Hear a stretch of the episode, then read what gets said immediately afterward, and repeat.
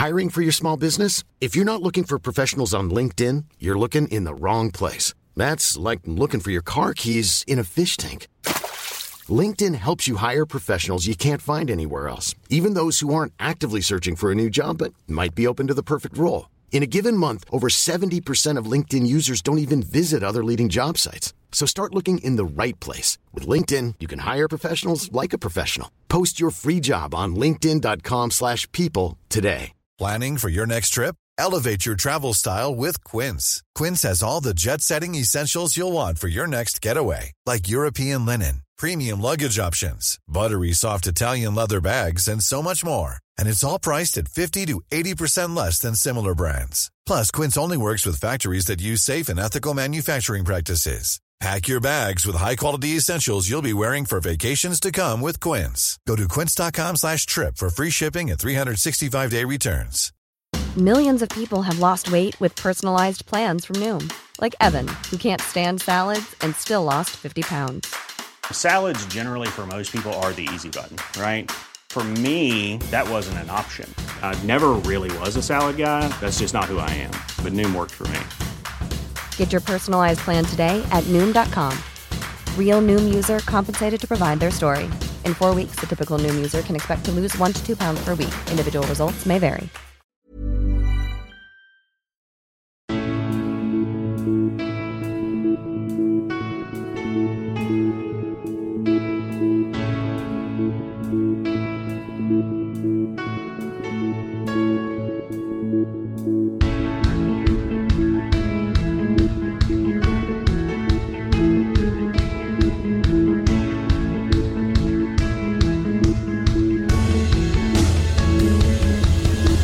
Bienvenidos a Alineación Indebida Mundialista, octavos de final, día 16 del Mundial 2022. Y si hubiesen querido, 16 goles hubieran marcado los brasileños.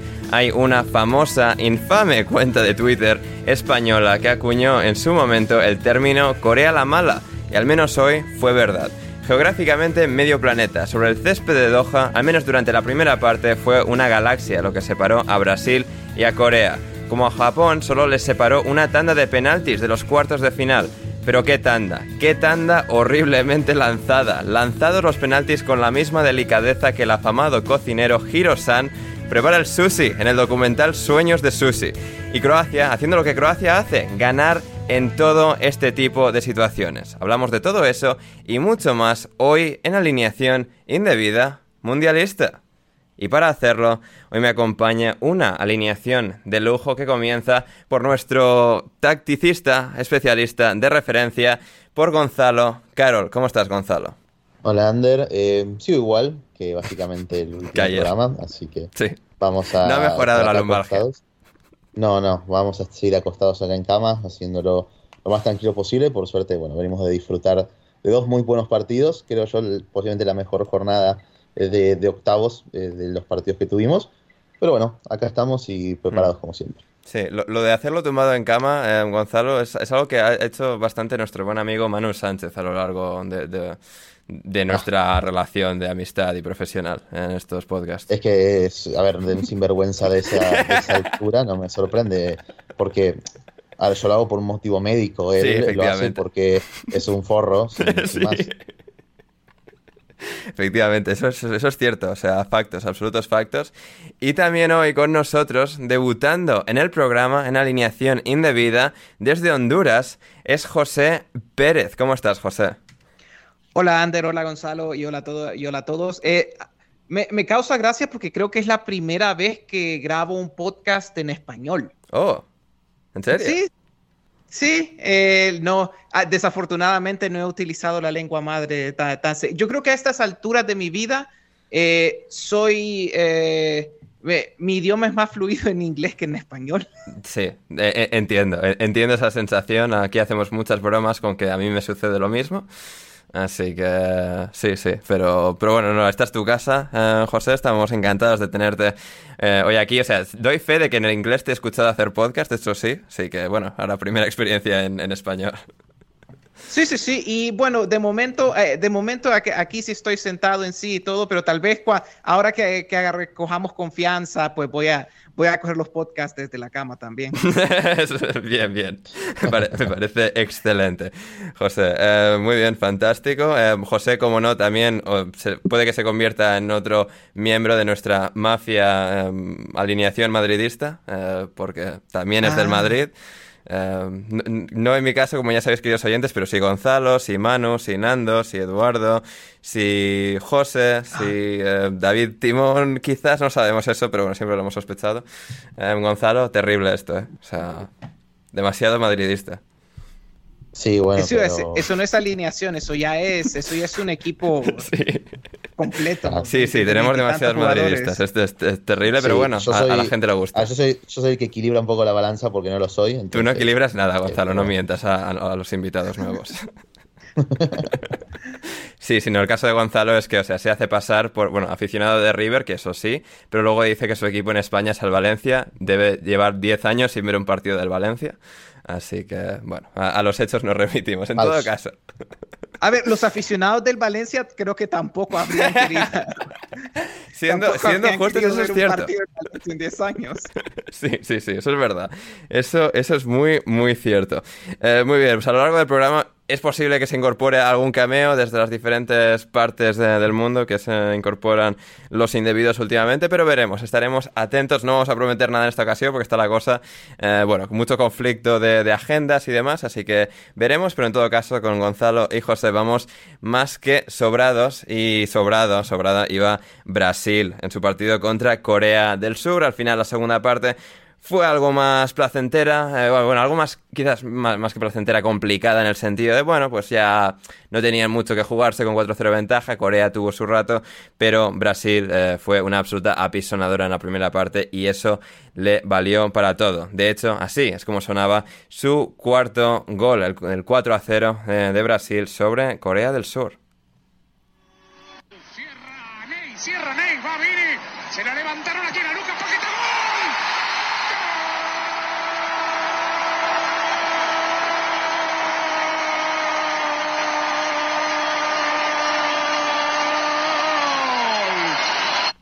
Sí, es como sonaba el gol de Brasil de Lucas Paquetá, en lo que estaba siendo pues una auténtica tormenta de, fútbol samba de Brasil. José, vamos a empezar por ti. Eh, ¿Qué valoración haces de esta actuación de Brasil, de esta sensación de que por fin Brasil ha llegado al Mundial de 2022 y que quizás nadie eh, les pueda parar? Sí, no, me pareció muy bonito el comercial de Nike que estaban grabando los, los brasileños en el primer tiempo. Fue. Sí, cierto. Que, quedó muy, que quedó muy bien, lo han hecho muy bien. Eh, y a mí, a mí creo que lo que me ha parecido más bestia de la exhibición de, de Brasil durante la primera parte es que es que incluso Allison se está exhibiendo como eso era absolutamente no, neces no era necesario que Allison estuviera así.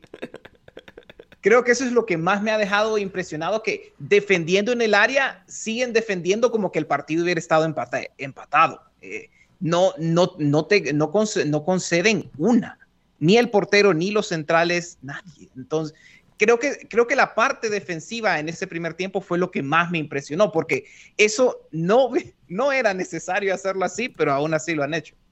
Hmm. Sí, eh, completamente. Em, Gonzalo, eh, ¿Qué, es lo que más te ha llamado la atención de, este partido? ¿no? Porque al final es Brasil un poco despejando todas esas dudas, al menos ofensivamente, ¿no? tienen ese gran poder ofensivo, ese enorme despliegue con bueno el juego posicional de Tite y con bueno todos los jugadores que tienen y hoy pues realmente haciendo todos clic no desde Richarlison a la vuelta de Neymar Paquetá Rafinha también muy bien Vini por supuesto abriendo la lata ¿cuál ha sido para ti la gran estrella de la noche? Bueno, creo que obviamente es fácil quedarnos al final con el partido que puede hacer Vini, que ha hecho Neymar, Paquetá y demás. Eh, yo creo que hay que destacar a Casemiro, obviamente. de hecho, nuestro amigo Nando Villa lo destacaba en Twitter diciendo que Casemiro en este mundial lleva desde el principio en modo Dios. Es que es impresionante porque Brasil sale a jugar con una especie de 4-1, 4-1, en la cual esa línea de cuatro media puntas por, por detrás de Richarlison son futbolistas eh, muy, muy ofensivos, obviamente, ¿no? Al final estamos hablando de Vini, de Neymar, de Paquetá y de Rafinha, acompañando a Richarlison. Y Brasil puede darse este lujo de, alinear a todos los futbolistas porque tiene a alguien como Casemiro cubriendo lo que es ese primer bloque. Eh, también el ajuste de Tite o la improvisación, se podría decir, de Tite, porque no es ninguna novedad decir que Brasil, en cuanto a la calidad de sus laterales respecto a otras generaciones, está bastante cortito realmente en Cafú, cuanto a. Marcelo, Roberto Carlos no están en este mundo. Claro. ni, ni, ni, Mike, ni siquiera te ves un Maicon por lo menos. Eh, entonces, bueno, eh, y esto conlleva encima entre lesiones y demás. Técnicamente, Dani Alves, que podría mencionarlo, sí que está en cuerpo, pero es casi como si estuviese en cuerpo Cafú. Claro, digamos, claro, se podría decir eso, que igual Dani Alves hoy entró muy bien, de hecho casi hace un golazo eh, de tijera, pero a lo que voy es, Brasil no tiene tanto talento en sus laterales como, como antes, recurre a utilizar a Militao y ante la lesión de los dos laterales izquierdos convocados, usa a Danilo como parche en ese sector y permite utilizarlo como una especie de falso lateral acompañando a Casemiro eh, en el mediocampo y permitiendo que Paquetá se adelante a la línea de los mediapuntas. Eh, esto, bueno, hace de Brasil un equipo incluso muy preparado para responder tras pérdida y en gran parte se debe no solamente a ese ajuste de, Tite, sino que Casemiro es quien hace posible que Brasil pueda atacar con todos estos jugadores muy abiertos, incluso quizás a veces con demasiada distancia entre sí, pero que permite que Brasil sea un equipo incluso muy bueno, muy rápido para recuperar tras pérdida.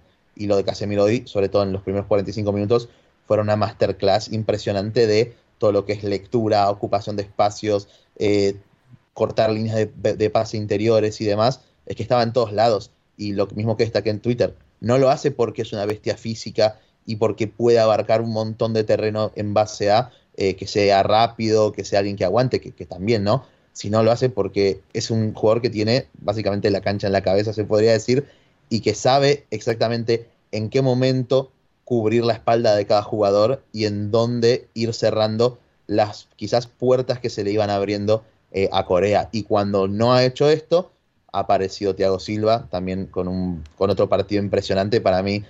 Probablemente entre él hay cuatro grandes centrales en este mundial para mí, que son Upamecano, Otamendi, Guardiol y Thiago Silva.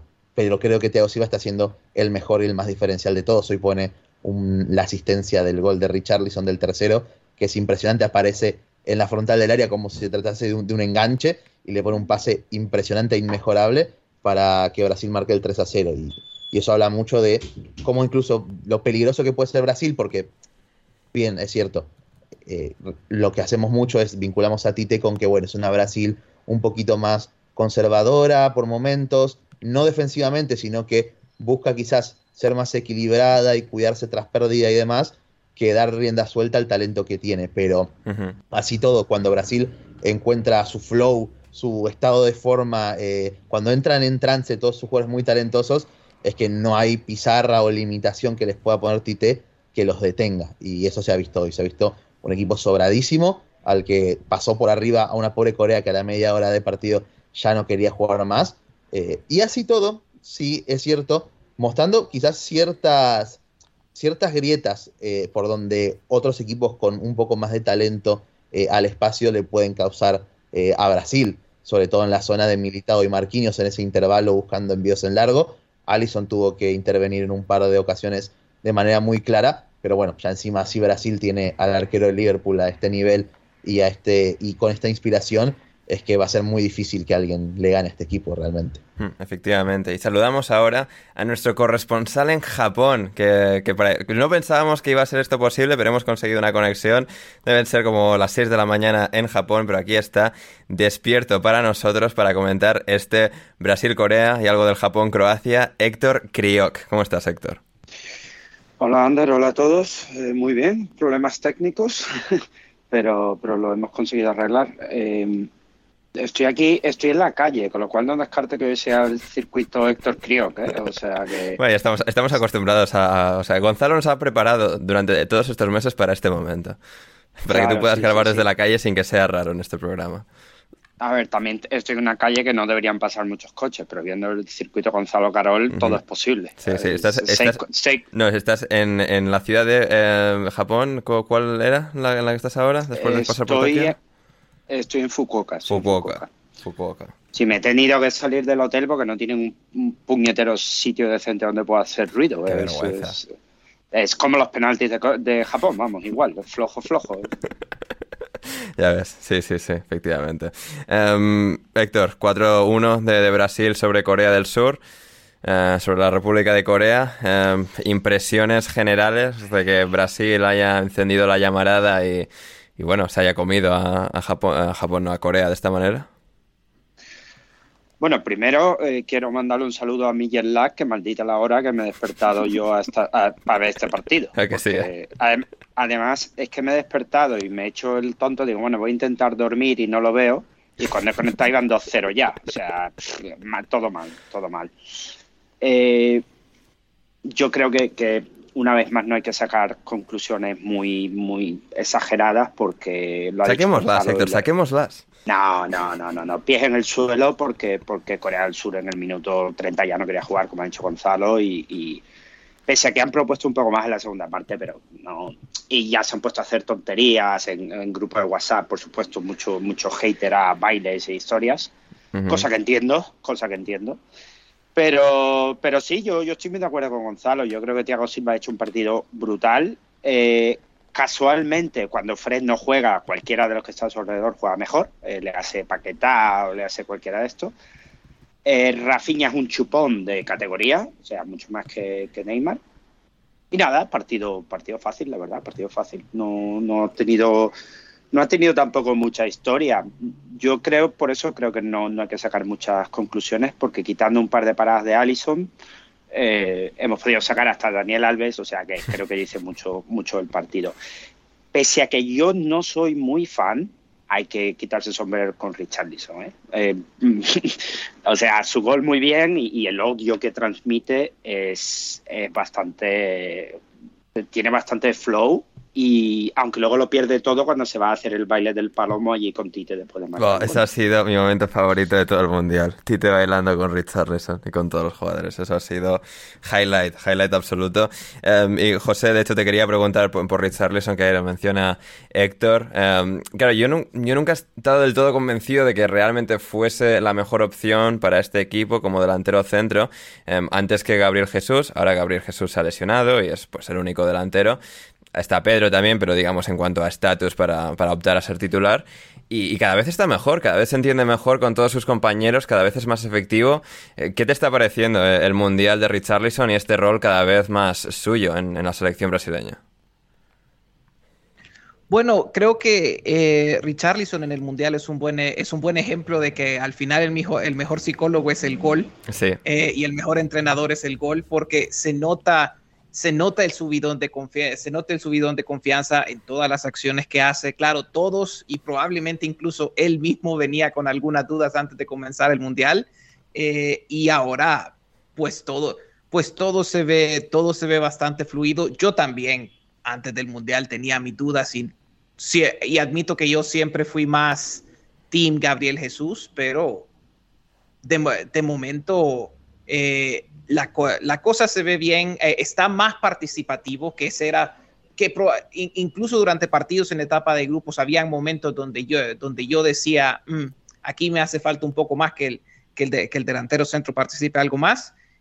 Hoy, por ejemplo, se vio un poco más participativo. Creo que también, claro, cuando, cuando está Neymar, eh, siempre es más fácil que se involucre, que se involucren todos. Y también eh, y, claro, el otro, el otro aspecto, que esto es algo muy común con la, con la Brasil de Tite, es, de, es que una vez que anotan el primero, eh, se, se nota que el equipo se suelta un poco más. Cuando no ha llegado el primero, todo, todo es un poco más posicional, todo es un poco más estático.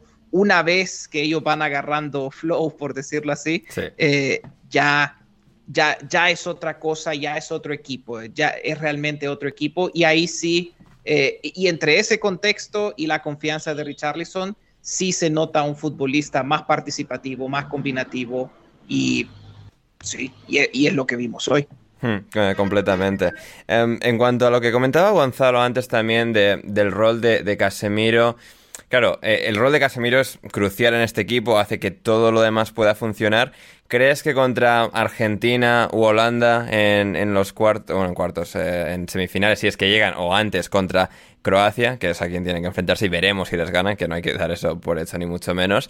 Eh, ¿Crees que contra equipos más potentes, más fuertes, más poderosos, es sostenible este, este sistema, este esquema de, de Brasil, además como en una defensa que tiene un gran Thiago Silva, un buen Marquinhos, pero que tampoco es la combinación de defensas más fiable que, han tenido nunca. Eh, José, ¿qué, te parece? Pues a mí, eh, ¿cómo lo explico? Yo creo que a Brasil se le pueden encontrar cosquillas, e incluso Corea, hoy, claro, ya e, el estado de partido hace muy difícil eh, llegar a conclusiones, como dijo Héctor, pero creo que hay cosquillas que se le, puede, que se le pueden buscar a Brasil toman, eh, como, como se dijo antes, toman sus riesgos y eso, pues, a y eso quiere decir que encontrar, digamos, eh, encontrar pases a los lados de Casemiro tampoco es tan difícil, pero lo que me da confianza de Brasil en, su defensa es la defensa de área, que de nuevo, eh, sí, puede ser que incluso en términos de calidad individual no es la mejor defensa que ha tenido Brasil, pero a nivel de concentración se nota que todos están activadísimos hmm. y, y, eso se nota. Entonces yo le tengo más que confianza a, digamos, la línea de medio campo o cómo, o defiende Brasil. Creo que hay dos aspectos que son fuertes para ellos en defensa. Uno es esa presión tras pérdida y dos es la defensa de área. Eh, y entre esos dos aspectos eh, es, es difícil, eh, va, a ser, va a ser difícil hacerle daño a ese acorazado de Brasil y buscar esas cosquillas de, que Casemiro a veces sí se queda un poco aislado eh, defendiendo ciertas situaciones, pero entre, entre, esos, entre esos dos pilares de defensa brasileña es difícil llegar a ese punto. Seguramente habrán oponentes con la calidad para explotar eso, pero al final, si, si falla la presión, si falla Casemiro, queda la defensa de área, creo que al final Brasil sigue siendo el acorazado mejor, mejor eh, mejor reforzado de este mundial eh, eh, en, términos defensivos. Hmm, sí, sin ningún lugar a dudas, sí, estoy totalmente de acuerdo. ayer vimos a una buena Francia, pero creo que Brasil es un siguiente nivel y veremos, ¿no? Porque alguien también reseñaba ayer sobre Francia que, claro, hay muchas quizás similitudes entre Francia esta Francia y Brasil en los 90. Gana, digamos, Brasil en el 94 sin excesivo brillo, en cierto modo como Francia en 2018. Cuatro años después llega con un equipo más hecho, con más estrellas todavía, quizás, eh, un Mbappé mucho más, mucho más estrella de lo que era en, en 2018. Y veremos, porque Brasil llega a la final del 98 contra Francia precisamente, su gran estrella en ese caso Ronaldo bueno, no puede jugar la final de aquella manera y acaban perdiendo. Veremos aquí, eh, porque si Mbappé llega a tope y se juega esa final Brasil-Francia, va a ser muy interesante. Pero antes eh, nos quedan los partidos, el resto de los partidos de octavos, cuartos y semifinales. Y em, Héctor, nos... dime, dime. Eh, me, gustaría añadir algo porque, me ha gustado lo, que ha hecho José y creo que lo llevamos comentando desde, el primer partido. la presión tras pérdida o sea, la, vuelta de Vinicius, la vuelta de Rafinha, eh, Paquetá, por supuesto, está ahí haciendo ese rol. Eh, Neymar no lo he visto volver mucho, Richard, Richarlison sí. O sea, se ve que realmente están todos muy implicados y esta desgana, si quieres llamarla defensiva, eh, siempre ha sido un, un, un, con que ha tenido Brasil, una debilidad que ha tenido Brasil Brasil en su momento con David Luiz y cosas así, que es el, el primero que he pensado yo cuando ha salido Bremer es, joder, podía estar ahí David Luiz, ya que estamos, ya, se unir a la, a la fiesta. Eh, David Luiz, ¿dónde está ahora mismo? En Flamengo. Flamengo. también. Eso me parecía. Campeón de Copa Libertadores, por favor, un poco de respeto. no sé, pero es que ahora no estaba seguro si había ido a otro sitio en Brasil, ya no me acordaba. O sea, Gonzalo, entiéndeme que no había visto la final de la Copa Libertadores. Héctor no les mienta, rindiendo muy bien David Luis. Una, de, una defensa, eh, Daniel Alves, Thiago Silva, eh, David Luis y Marcelo, yo lo hubiera firmado hoy en la segunda parte, pero ya es por las risas, ya es por las risas. No, pero se, se, les ve muy, muy, muy conjuntados sin la tensión del, del famoso 2014, por supuesto. Y cuando has dicho lo de la final, si hay un Francia-Brasil, pues habrá que pedirle a algún corresponsal en Doha pues que le lleve algo en mal estado a Mbappé, a ver si repetimos lo del 98, pero en la otra dirección. Eh, Andrés Sonrubia, ¿qué tal? ¿Cómo estás? Eh, ¿Puedes hacernos un favor? pues sí. Pues sí. Leonardo Silva, nuestro buen amigo Leo, eh, decía en Twitter, el tiempo es sabio, durante unos años permite competir a todos, pero tarde o temprano llega el momento en el que Brasil demuestra que en esto del fútbol no hay nadie mejor. Y también decía, en un segundo tuit también muy, muy apto para la ocasión, ustedes tienen el género musical que está rompiendo Internet. Un gran cine, un, un envidiable desarrollo tecnológico, marcas populares de autos y electrodomésticos. Nosotros tenemos el placer de verlos goleados. Somos mejores. Héctor, ¿estás de acuerdo? Eh, igual para, perdón, ¿eh? La primera, o sea, yo entiendo lo que va Leo, pero a ver, Brasil no gana desde hace 20 años, no gana un mundial. Ya, ya, bueno, sí, pero es la mística, da igual. O sea, da igual los hechos, Gonzalo. O sea, no me vengas con tus datos y tus cosas. Vamos a, fluir, vamos a sentir las vibras de, Brasil ganando. Aparte, aparte que el mundial se juega cada cuatro años, no es que si. Sí, sí, no, no, han perdido 20 mundiales seguidos. no, ah, sé, no sé, no excusas no, por favor. no, hombre. No. Se comieron siete en el centro, ¿eh? Oye, que Argentina no lo gana desde el 86. Ah, obvio, pero nosotros somos unos fracasados. ¿eh? ah, eh, no, para Leo ahora mandar un email a, la embajada a ver si le van tramitando el pasaporte. Efectivamente, maravilloso.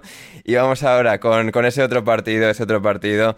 Em, Japón, Croacia. Eh, Brasil se enfrentará a Croacia. Em, José, em, había un tuit de Dani Corcoran, muy gracioso, eh, que creo es muy acertada, empezamos por ahí, bueno, lo, bien que está Croacia, que decía, nunca he estado más convencido de que Brasil va a ser croaciado en penaltis en los cuartos de final. ¿Crees que es eso posible tras ver a Croacia hoy contra Japón? Con Croacia todo es posible. Ya, yo ya hay, cierta, hay ciertas cosas, incluso yendo, luego del primer, a ver, luego del primer tiempo, yo digo, ok, esto, se ve e, esto no se ve muy bien. Eh, Japón normalmente había sido más equipo de segundas mitades. Ya vemos que la mm. primera mitad salió bastante bien y un poco, digamos que algo más agresivo de lo que esperaba. Entonces yo decía, ok, esto no se ve bien para segundo tiempo, pero es Croacia. No sé qué pasará con Perisic. Y luego ha venido Perisic y lo ha hecho de nuevo. Eh, entonces, ya con, lo de Croacia ya va un poco más allá de lo, de lo racional y ciertamente es un equipo que a nivel emocional y de competitividad, no importa, que, no importa cuán mal jueguen, van a seguir compitiendo y, y, ese, y esa es la historia de Croacia. Así que yo ya a estas alturas sigo, te, sigo teniendo el miedo de que sin importar cuánto, cuánto haya anotado Brasil hoy, puede, puede pasar una croaciada para la próxima. Sí, desde luego es, una amenaza. Eh, ya lo demostró en 2018, son semifinalistas del Mundial en, el 98 y luego pues esto en 2018 finalistas. Em, Gonzalo, no sé, a ti qué, reflexión te ha dejado este, este partido. Em, hemos visto a Tomiyasu de inicio. Eh, pero al final Japón pues no ha tenido ese, toque extra suficiente como, como tuvo contra Alemania y contra España para vencer a los croatas. Sí, así es. Bueno, un partido muy disputado. Creo que, Japón, a diferencia de los otros partidos, para empezar salió con un once un poquito más, más coherente de parte de... Sí, sí, no la vergüenza con la que salió en los otros partidos, que le salió bien sacándolos del banquillo, revulsivos y todo eso, pero eso, esos once titulares eran crímenes contra la humanidad. No, y es que además, así todo, eh, se dejó afuera a Mitoma, por ejemplo. Eh, entonces, como que siempre hay algo con lo que se puede dar la nota, obviamente entiendo que lo de mi toma como revulsivo también, eh, también es, una carta que puede marcar diferencias más en un torneo así. De hecho, cuando le tocó ingresar al del Brighton, eh, lo, hizo, lo hizo bien, también en esa banda, banda izquierda, en ese tándem con, con, Minamino, cuando también le tocó ingresar al, jugador al ex Liverpool. Y creo que Japón logró competir muy bien, sobre todo en ese primer tiempo, en donde a Croacia le costaba muchísimo eh, superar el primer bloque de presión del conjunto asiático. Eh, hay un partidazo de, Endo que a mí me, encantó realmente, eh, siendo omnipresente en todos lados, limitando muchísimo eh, el accionar tanto de Brozovic como, como de Kovacic. Ito también, siendo un puñal en esa banda derecha como lo ha sido a lo largo de todo el mundial, desequilibrando a Barisic una y otra vez en cada ataque, llegando a línea de fondo. Creo que Japón supo competir, eh, fue el mejor partido de Japón, eso sí, supo competir del minuto cero hasta el, hasta el 120 de muy buena manera. pero bueno, del otro lado, al final tenés un equipo que, además de que es subcampeón mundial y toda la experiencia que conlleva, es que sigue teniendo el talento de los Modric, de los Kovacic, de Perisic y demás eh, y eso obviamente, sin quizás jugar el fútbol de su más alto calibre, le alcanza y le sobra a, esta Croacia a partir de esas individualidades y de que al final Dalic también les da un contexto para que veamos a Kovacic eh, y, a, y, Luka Modric libres eh, por el campo, pudiendo marcar diferencias donde ellos así lo lean mejor, porque son fuentes al final que no hace falta que les digas qué movimientos hacer, porque ellos mismos saben eh, en qué momento o en qué zonas del campo impactar de la mejor manera. Pero bueno, a Croacia al principio le, costó mucho salir de abajo. El, quizás la principal arma para amenazar el arco de Gonda en el primer tiempo eran los envíos largos de, de Guardiol, eh, buscando jugar sobre Petkovic o sobre Kramer. Un envío largo de Guardiol, ¿eh? Y no, y no, un, y no un pase corto en el juego posicional. Sí, así es. Guardiola estaría, bueno, tirando de los pelos que, que el calvo no tiene. Pero al margen de eso, eh, así todo, bueno, fue un partido muy competido, ya en el segundo tiempo un poco igualadas las acciones, a partir sobre todo del gol del empate de Perisic, que es un golazo y que, bueno, a mí personalmente me sorprende Perisic.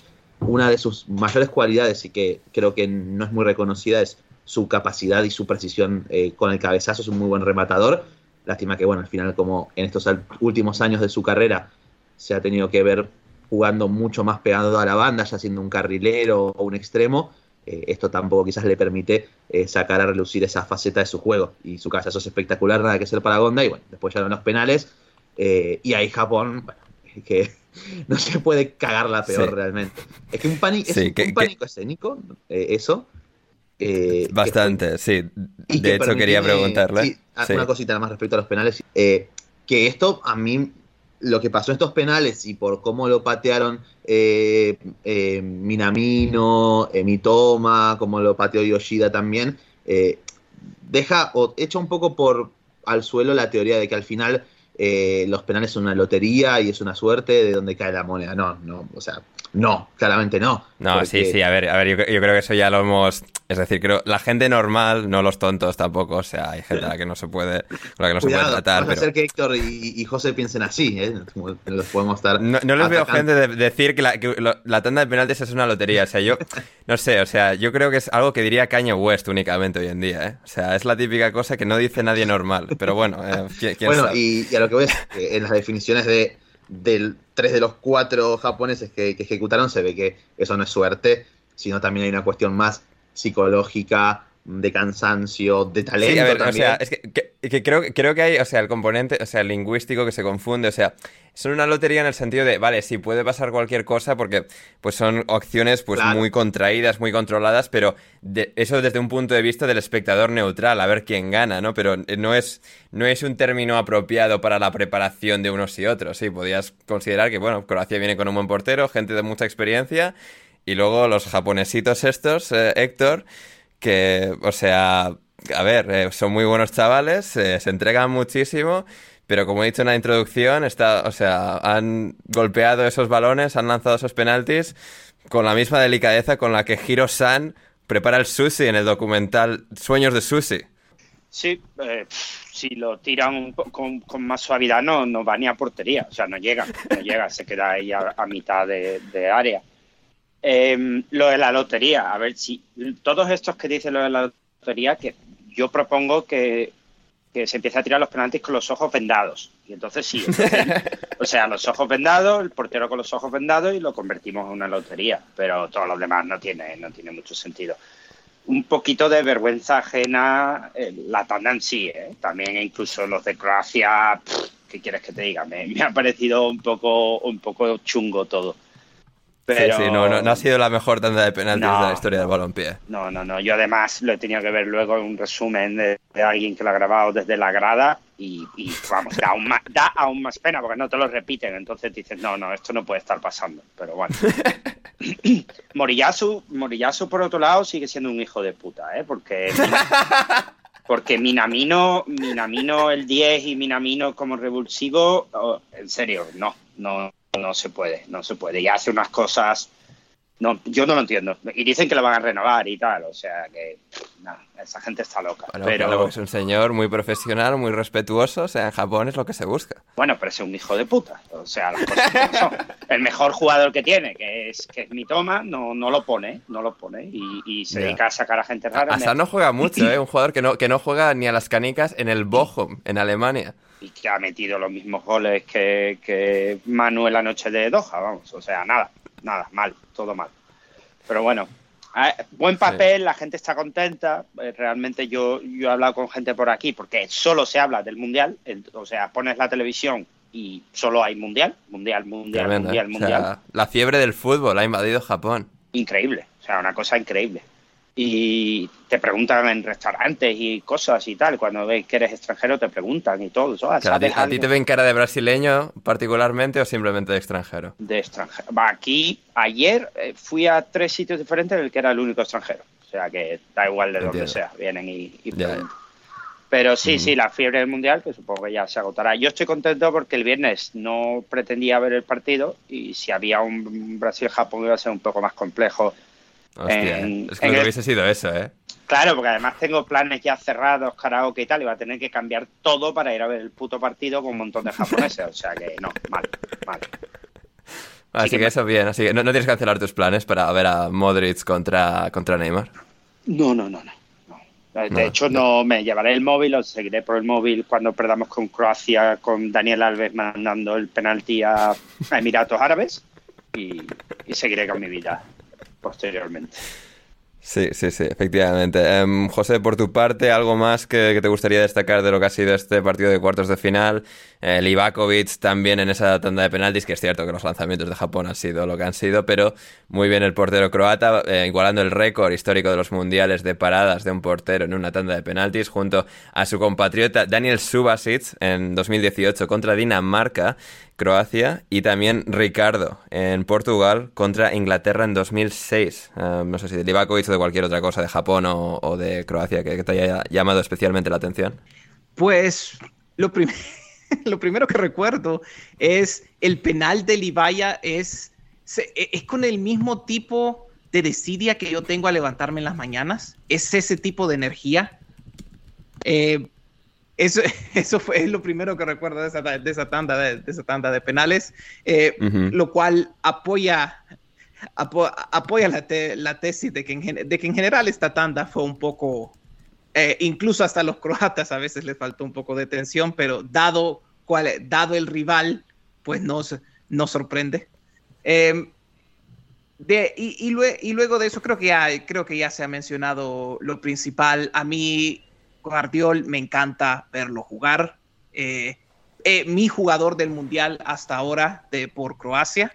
Eh, central completísimo. No sé si al final. es de esas cosas donde yo a veces pienso, ok, es, es, así, es así de bueno o el contexto de fútbol internacional a veces lo hace ver un poco mejor, pero sigue, pero bueno, ya de lo que hemos visto a nivel de clubes, ya se había visto un central completísimo disfruto mucho verlo jugar. Admito que ya eh, eh, en ese partido, ya luego del gol de Perisic, hasta yo me desconectaba un poco. Es como, ok, ya se le ha bajado un poco las revoluciones al partido, pero yo siempre entre viendo a Guardiol, viendo a Endo y viendo a mi toma, pues, pues igual, igual me, divertí, igual me divertí viendo tiempo extra y todo lo demás, porque e, er, eran son tres futbolistas que, que he estado disfrutando mucho a través del Mundial, así que esa, esa es la, esa es la, observación, esa es la observación que me queda. Eh, bueno, y lo, y lo último, ahora sí, es que en general Croacia es un equipo que siempre, bueno, tiene mucho futbolista de calidad para dar ese primer pase, tiene a Guardiol, tiene a Modric, está Kovacic, pero donde siempre ha, donde ha estado fallando, incluso desde el Mundial pasado, es una vez que da el primer pase, ¿qué pasa luego? De, ¿Qué sucede luego de eso? ¿Cómo se termina de hacer esa conexión con los delanteros? Eso falló en la Copa del Mundo pasada, eso está fallando ahora. Falta ese futbolista o ese perfil que haga esa conexión entre mediocampo y el resto de la delantera. Japón obviamente explotó eso muy bien y haciendo, eh, Japón hizo que las recepciones entre líneas fueran casi imposibles y más que Croacia no tenía los futbolistas para ellos porque Modric, por ejemplo, estaba casi siempre enfrente del bloque defensivo y no entre líneas. Eh, entonces, ese siempre ha sido, eh, eso lleva siendo ya por un rato el problema de Croacia, seguirá siéndolo. Por suerte, ellos, como ya hemos dicho, su competitividad es tal que no necesitan continuidad en el juego o jugar bien para sacar resultados. Así que bien por ellos y a ver, a, ver cómo salen, a ver si le pueden hacer, si pueden llevar a Brasil a penales. Hmm, sí, va a ser interesante. Héctor, antes de despedirte, que estás en la calle muriéndote de frío mientras escuchan pájaros eh, por ahí al fondo. Eh, claro, de, Croacia, ya para cerrar, claro, comentaba José al principio, ¿no? Esa capacidad de Croacia para ser tan competitiva sin casi saber cómo. O sea, es Croacia, la Uruguay europea, país pequeño que de repente empieza a sacar muy buenos jugadores, compite en mundiales. Uruguay ya no tanto últimamente. Igual hay un rol de Uruguay en el mundo entero, lo ha tenido Uruguay y ahora ya, o sea, lo ha adoptado por completo Croacia. Además, en ese banquillo, que ves la imagen ahora con Slatko Dalic de entrenador y de asistentes, a Ivica Olic, a Vedran Chorluka y a Mario Mandzukic. Es que es precioso todo. Sí, bueno, aunque realmente en inferiores no suelen. Yo no recuerdo a Croacia nunca haciendo nada en sub-20 y cosas así.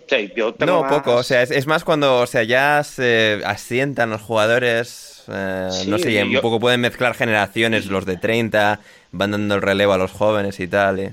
a, los de, a, los de, 75 y esas cosas, como... sí. Pero, claro, yo pensaba más en, Serbia. Yo pensaba más en Serbia, que, normalmente sí que ha estado incluso en, campeonatos eh, juveniles y todo eso, pero luego no, no ha llegado a hacer lo que hace Croacia. Equipos, equipos un poco eh, similares, pero mucho más rocoso Croacia. O sea que sí, sí que va a ser mm. un partido difícil, pero yo creo que, por ejemplo, Brasil quitando hoy Corea, porque se ha caído, no creo que haya tenido rivales excesivamente fáciles hasta ahora. Y, pero bueno, va a ser, va a ser un partido, un partido difícil. Sí, yo estoy al borde de la hipotermia, o sea que si no vuelvo a aparecer ya sabéis que, que hasta que he llegado no he sido todavía atacado por ningún cuervo de estos que están volando aquí alrededor. Ni eso te iba a decir, sonaba cuervo eso, ¿eh? Sí, sí, aquí el cuervo es el, rey de, las ciudades y tampoco me ha atropellado ninguno de los taxis que se han decidido aquí a aparcar a, mi lado. O sea, todo, todo muy bien, todo muy bien.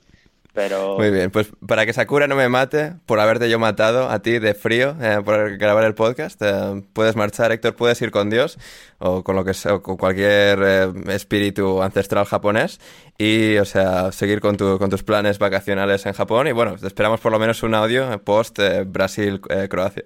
Sí, sí, algo, algo os mando. A ver si consigo volver sin que se haya despertado y así evitamos que me mate a mí o, que te tenga que mandar a ti una carta firmada por la Yakuza. Así que nada. Me retiro. Bien, bien, un, fantástico. Un abrazo a todos, en especial a Gonzalo, al, que le deseo que Marruecos gane mañana y que luego Mbappé le, le vuelva a vacunar. Muchas gracias, Fantástico. hermano. Gracias, eh, gracias Héctor, hablamos pronto. Cuídense, un abrazo, chao. Un abrazo, chao, chao. y continuamos en alineación indebida tras la fantástica aportación de Héctor. O sea, eh, sería terrible, o sea, sería de, muy mala persona por mi parte, claro, haber forzado a Héctor a hacer esto y que le arruine el resto de sus vacaciones porque las tenga que pasar con hipotermia el resto de, día, el resto de sus días en Japón.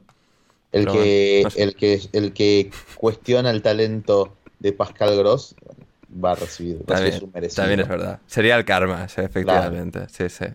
Sí, sí. Pero bueno, por, lo menos a Héctor le quedan dos semanas y media, algo así, en dos semanas en, en Japón. Así que esperemos que, que, lo disfrute. Y también otra cosa que quería mencionar de, de Croacia brevemente, bueno, simplemente recomendar un eh, artículo en el New York Times de Tariq Panja, eh, publicado hace, hace un par de semanas al comienzo del Mundial, sobre em, las dos primeras damas, digamos, entre comillas, del fútbol croata que son Iva Olivari, que, bueno, y quizás a la gente le haya llamado la atención cuando ven el, banquillo de Croacia, están el entrenador eh, Slatko Dalic, sus tres asistentes, Olic, Chorluka y, y y luego está una mujer ahí eh, de traje, que es la manager de, la selección croata, es una bueno, persona de enorme responsabilidad en, en el entramado nacional futbolístico croata, y ella junto también a a, a, a Sudac, eh, han sido dos eh, figuras claves eh, del desarrollo del fútbol croata en los, bueno, desde la separación de, de Yugoslavia a principios de los 90, llegaron a la Eurocopa del 96 como Croacia, al 98 en semifinales. Es un muy, muy buen artículo que, pondré en la descripción para el que quiera leerlo porque es una fascinante historia de cómo estas dos mujeres han sido tan trascendentales en el desarrollo, como digo, del fútbol croata.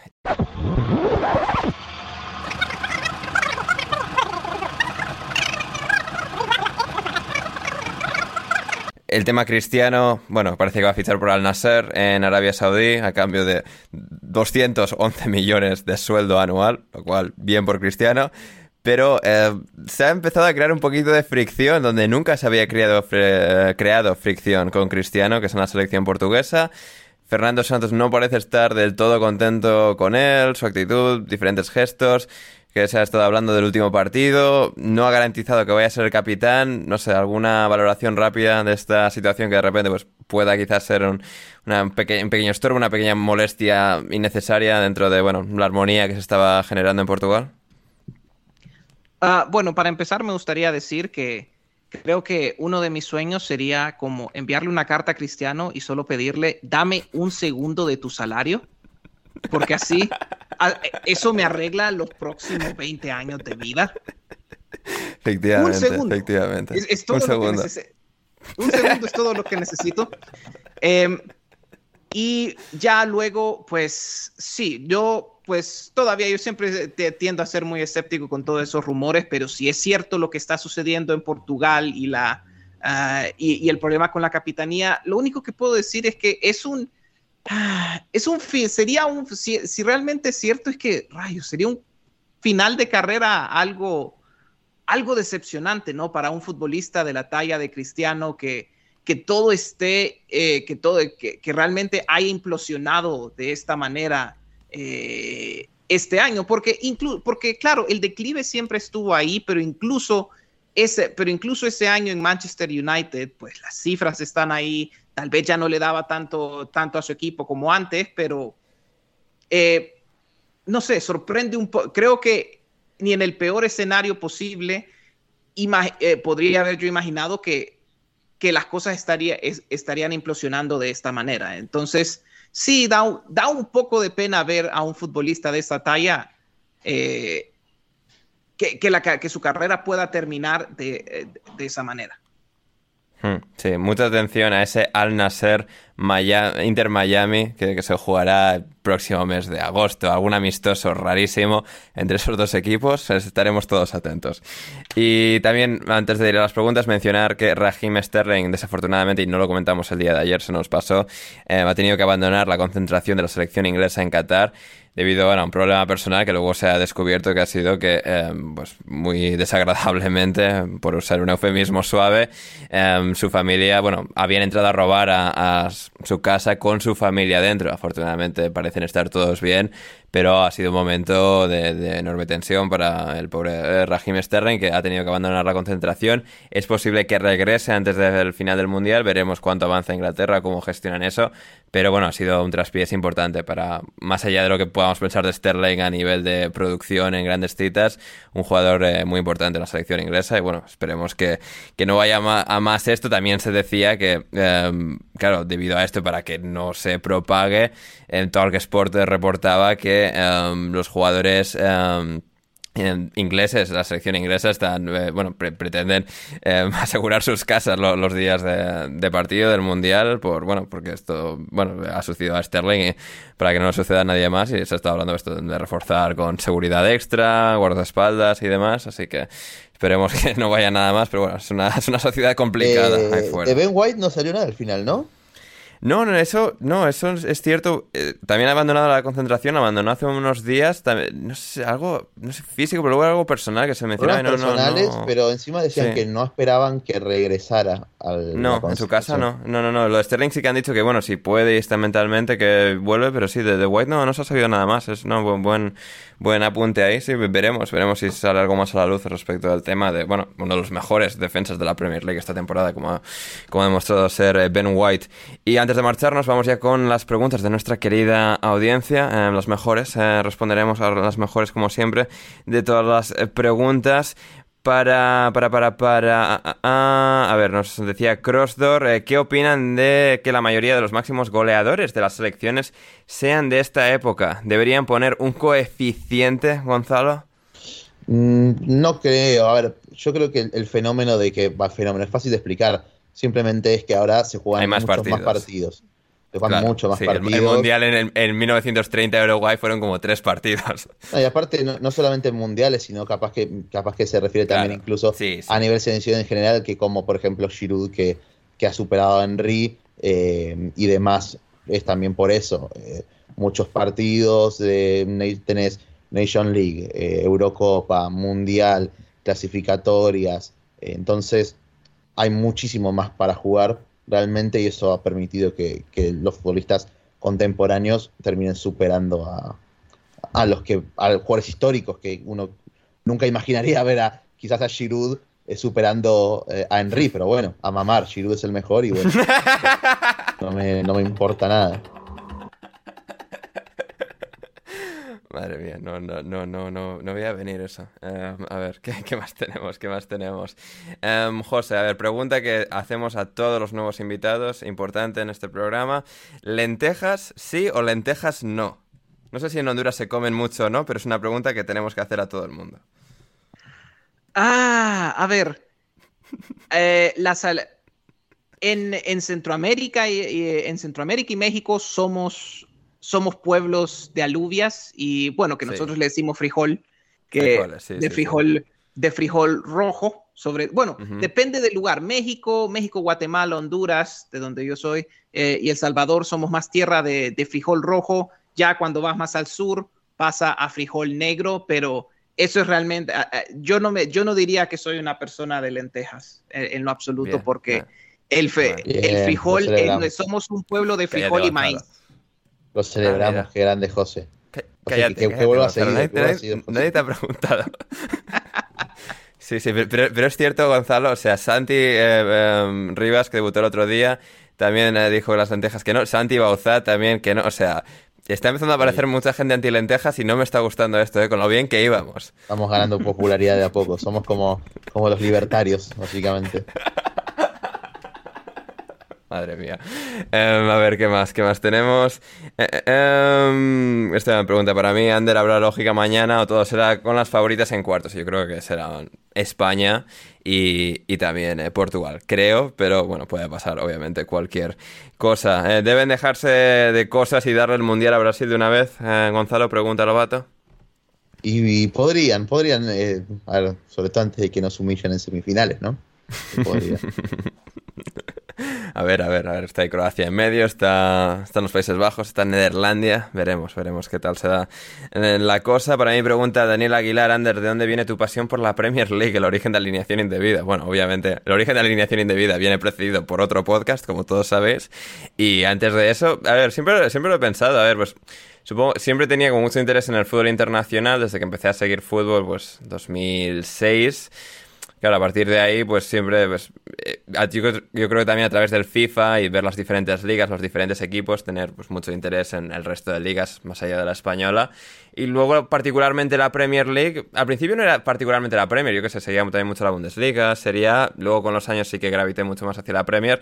Supongo que por ser la más popular, donde, bueno, cada vez habían, estaban, había más interés, mejores jugadores, entrenadores, iban dirigidos a la Premier y sobre todo, con gran diferencia como motivo, el idioma. El idioma hablo inglés, en Inglaterra se habla inglés, obviamente, y, y eso es, digamos, quizás eh, el gran, gran motivador para que al final pues yo me haya gravitado de, la manera en la que lo he hecho con los años hacia la Premier League, el poder recabar muchísima información muy fácilmente en mi, mi idioma prácticamente natal. Así que eh, sí, esa es la respuesta.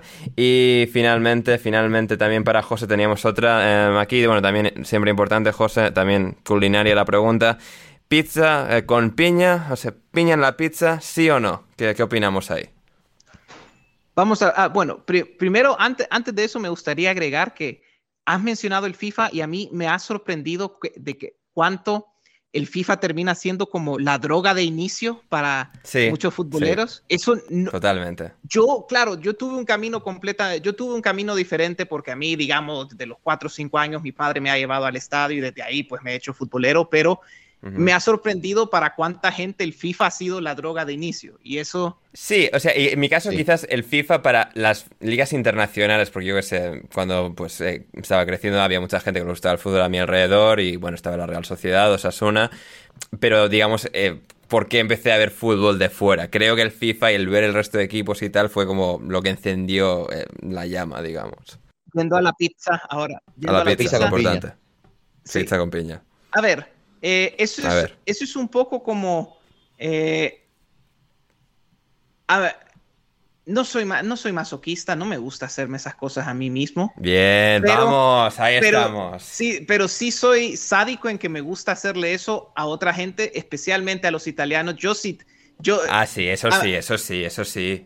Eso- Lo apoyamos. eso, eh, eso me encanta. Hemos tenido, creo que hemos tenido una- algunas situaciones donde hemos amenazado amigos de que te vamos a tomar una fotografía, amigos italianos, te vamos a tomar una fotografía cerca de la pizza con, eh, con piña solo para poder...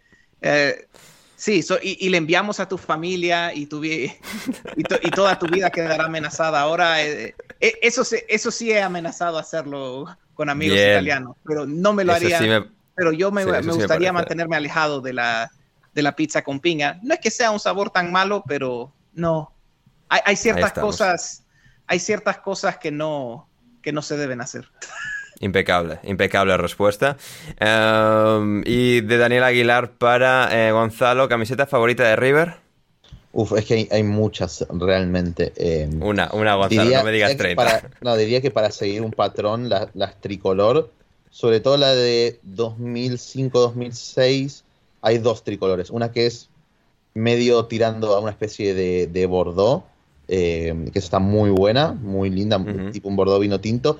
Y después la, de, la siguiente, la que le sigue también, que es tricolor del 2006, que, que usaba Higuaín, por ejemplo, cuando jugaba en River. Esa es muy linda. Y para nombrar una titular, 2013-2014, que fue cuando River sale campeón con Ramón Díaz, eh, Ah, mira, el torneo mira. local, después de ascender. Y eh, la del 96, que tiene como unas columnitas eh, ahí en diseño sobre la camiseta, que está, esa es histórica y está muy linda también. Eh, Gonzalo, pregunta rápida. Si hubiese estado David hoy con nosotros, David Mosquera, em, ¿hubieses dicho la de 2018 solo por joder? Eh, nah, porque al final no- no- al- a los clubes irrelevantes no hay por qué tampoco darle- darles mucho protagonismo. Maravilloso, maravilloso. Y también tenemos una última. Eh, José, no sé si eres de cerveza o no, nos preguntan, eh, Daniel, eh, ¿cerveza favorita internacional? ¿Tienes alguna como persona internacional, cosmopolita que eres? Ay, ay, ay. Ese está difícil. Ese está difícil simplemente porque yo soy cervecero, pero tan cervecero que es como que le preguntes a alguien de películas cuál es Oh. su película favorita. No. Ajá, entiendo. Ya, ya, ya. Eso, Claro, lo claro. único que sí puedo decir es que, número uno, a, a ver, ya que está, ya que queremos molestar a gente, lo primero, eh, cerveza alemana sobrevalorada. No Vamos. No, no beber. Eh, bueno, no beber, no es tanto eso, es simplemente que me hace falta más variedad eh, en la cerveza alemana. Entonces, claro, se ven tan orgullosos de su cerveza los alemanes y yo luego digo, bueno, pero no, no veo cuál es la gran cosa. Pero es porque a mí Ya. también me gusta un poco más variedad, un poco más de variedad dentro de mi cerveza y admito que yo Ujú. por eso eh, sigo disfrutando más eh, del ambiente cervecero en Estados Unidos precisamente porque tienen esa variedad.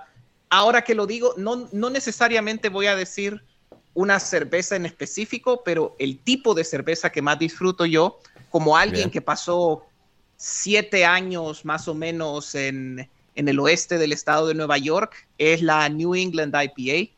Yo soy, yo soy muy de, yo soy muy de IPAs y soy especialmente de New England IPAs porque ese, eh, creo que siempre ha sido como, eh, ese es como la IPA para la gente que no le gustan las IPAs normalmente. Entonces, eh, me, me gusta, me gusta mucho el sabor frutal y es mi estilo favorito de cerveza como alguien que estuvo en el estado de Nueva York por tanto tiempo. Ah, espectacular, espectacular respuesta. José aquí viene a darnos o sea, lecciones de fútbol, nos sigue la corriente con nuestras tonterías culinarias. Impecable. Eh, debut en el día de hoy en alineación indebida. Y nada, llegamos finalmente al final de un nuevo episodio de Alineación Indebida Mundialista. Eh, repaso al penúltimo día de octavos y a lo que será, eh, bueno, vista previa a lo que será el último día de octavos. Veremos qué sucede mañana o hoy o hoy, cuando estaréis escuchando esto la mayoría, en los dos partidos que nos quedan. Luego volveremos en cuartos de final el sábado por la mañana y domingo por la mañana los partidos de viernes y sábado, luego las semifinales la próxima semana y por supuesto la final el próximo 18 de diciembre, domingo, donde se decidirá el destino del fútbol mundial. Pero por hoy es, suficiente, seguidnos a todos en redes sociales, a Héctor que ha estado hoy con nosotros en arroba crioc, a José que hoy, ha debutado con nosotros en arroba jc Pérez guion bajo y a Gonzalo como siempre en arroba Gonzalo Carol 29 y a mí en arroba Anders Hoffman. Los links, como siempre, en la descripción. Y muchísimas gracias a todos los que estáis especialmente suscritos en patreon.com barra alineación indebida y que hacéis todo esto posible. Gracias, José, por estar ahí con nosotros.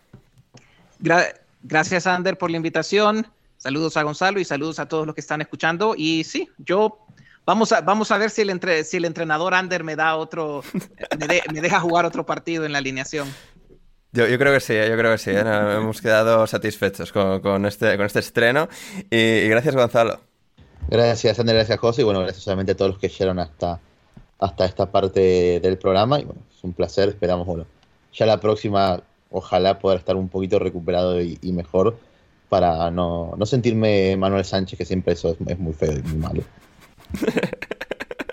Efectivamente, efectivamente. Yo soy André Iturralde. Muchísimas gracias a todos los que habéis estado al otro lado, los que habéis llegado hasta el final. Volvemos mañana con el último episodio de los cuartos, eh, cuartos no, octavos, octavos de final de alineación indebida mundialista. A ver qué pasa con España y Marruecos, a ver qué pasa con Portugal y Suiza. Tendremos una fantástica alineación, como siempre, que está medio cerrada, pero luego siempre hay cambios de última hora, gente. Así que ya veremos qué sucede, quién viene, pero como siempre será una fantástica alineación indebida. Como decía, muchísimas gracias a todos por al otro lado. Nos volvemos a encontrar mañana y hasta entonces, y hasta entonces, pasado bien.